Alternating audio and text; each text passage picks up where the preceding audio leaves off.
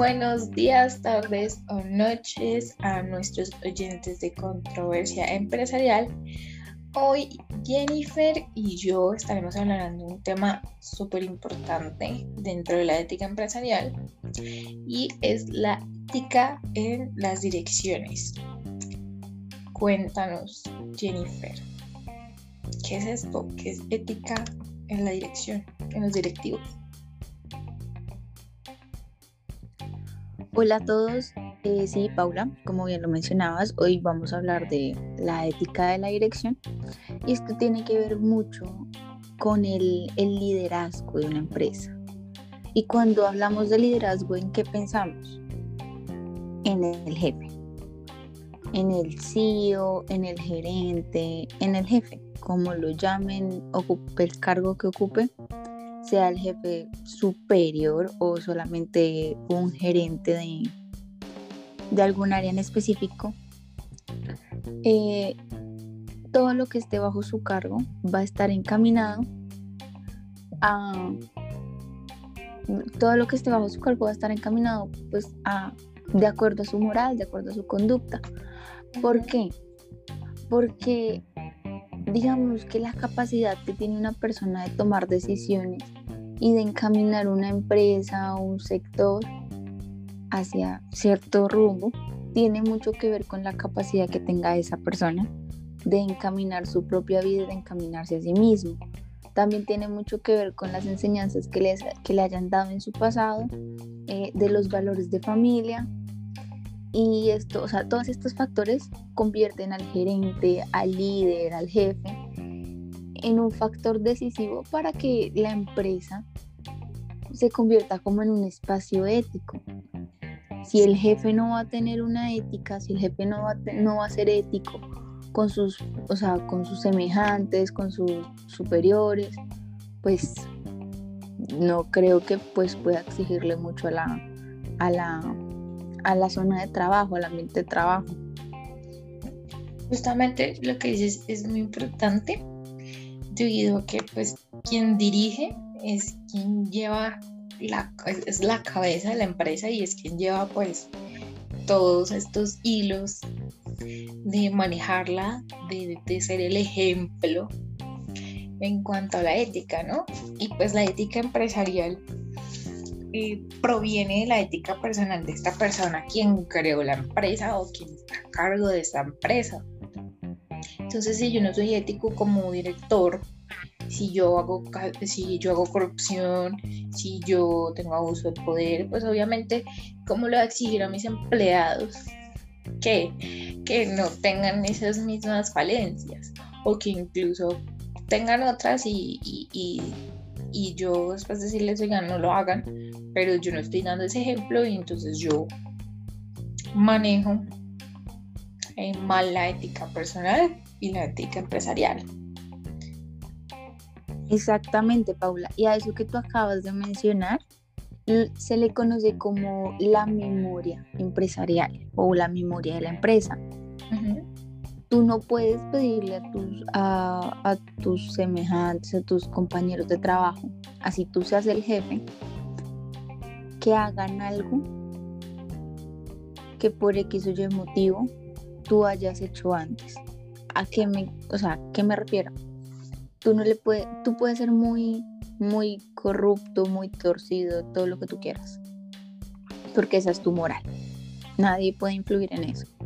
Pero tú no, puedes, tú no puedes obligar a otra persona a hacer lo mismo que tú. Y en caso de que la otra persona haga lo mismo por voluntad propia, no se le tiene, digamos que, eh, no se tiene la capacidad moral de decirle, como tú decías, es que eso está mal. Es que eso no. Y, o sea, el problema de todo esto es que esta memoria empresarial es la que orienta los proyectos de una empresa.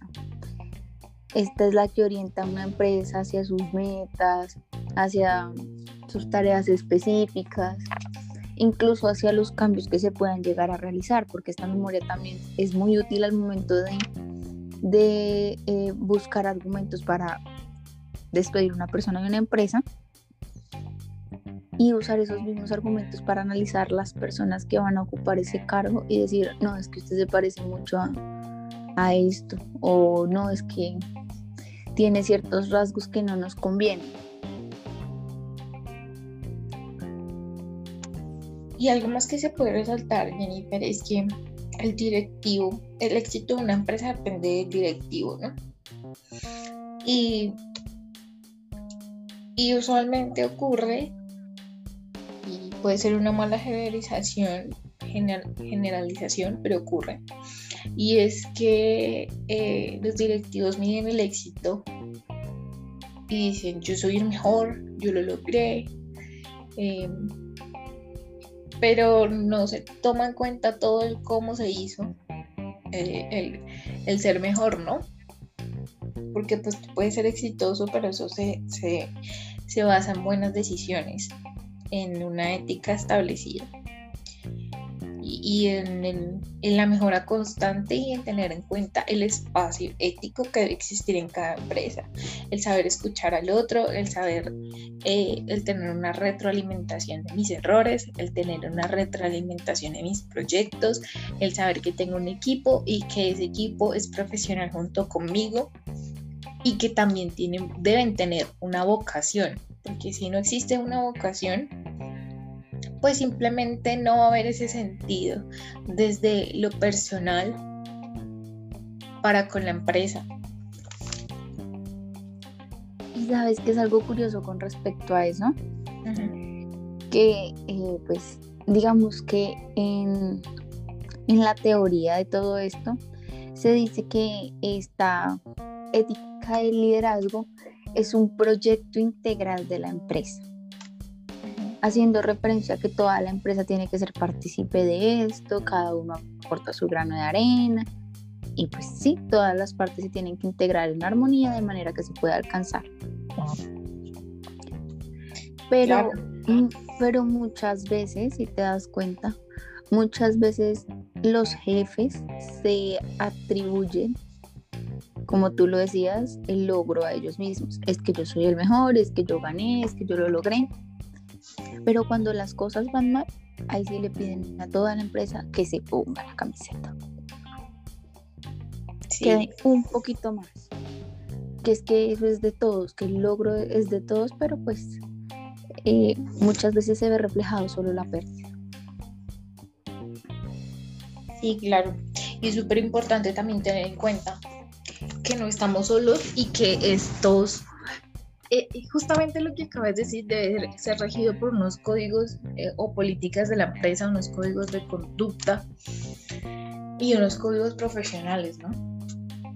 Eh, que regulen todo esto que, que mencionas, de manera que no haya un oportunismo frente a las situaciones de la empresa, que no sea únicamente lo que dices, en, ciertos, en ciertos momentos sí yo soy individuo, pero en otros momentos sí soy parte del equipo. Y es súper importante entender que una empresa no está conformada únicamente por una persona, sino que una empresa está conformada por un talento humano de diversas habilidades, de diversas vocaciones, porque la vocación y la habilidad deben ir juntas para que, para que progresen, mm, pero que deben ser tenidas en cuenta para que se pueda desarrollar bien la empresa y para que pueda surgir. Porque incluso si no se posiciona la ética dentro de una empresa, dentro de los directivos principalmente, que son los más importantes, quienes dan el ejemplo, quienes dan eh, eh, ese, ese, esa pauta. Y pues, quienes tienen las tareas más importantes en la empresa, porque ellos son la cara visible de la empresa frente a los negocios, frente a las gestiones, a la asignación de recursos. Claro. Es muy importante. Sí, es súper relevante. Y, si no se cumple, pues lamentablemente la empresa no se va a poder posicionar, no va a poder surgir, va a suceder lo que contábamos en la, en la base en, en el podcast pasado, pueden suceder muchos problemas y pues todo surge desde, desde la decisión como director. Y pues hay que, hay que velar primeramente por la integralidad de los, de los empleados, por comprenderlos, por entender que hay trabajos que requieren de una fuerza mayor o que de pronto las vacantes y los departamentos no son similares, entonces debo comprender también de que no todo es igual. Jennifer, porfa, eh, concluye este podcast. Eh, bueno, ya para cerrar todo esto, eh, podemos decir que esto es como más una retroalimentación, tal vez una complementación de un, poco de lo que hablábamos el podcast anterior.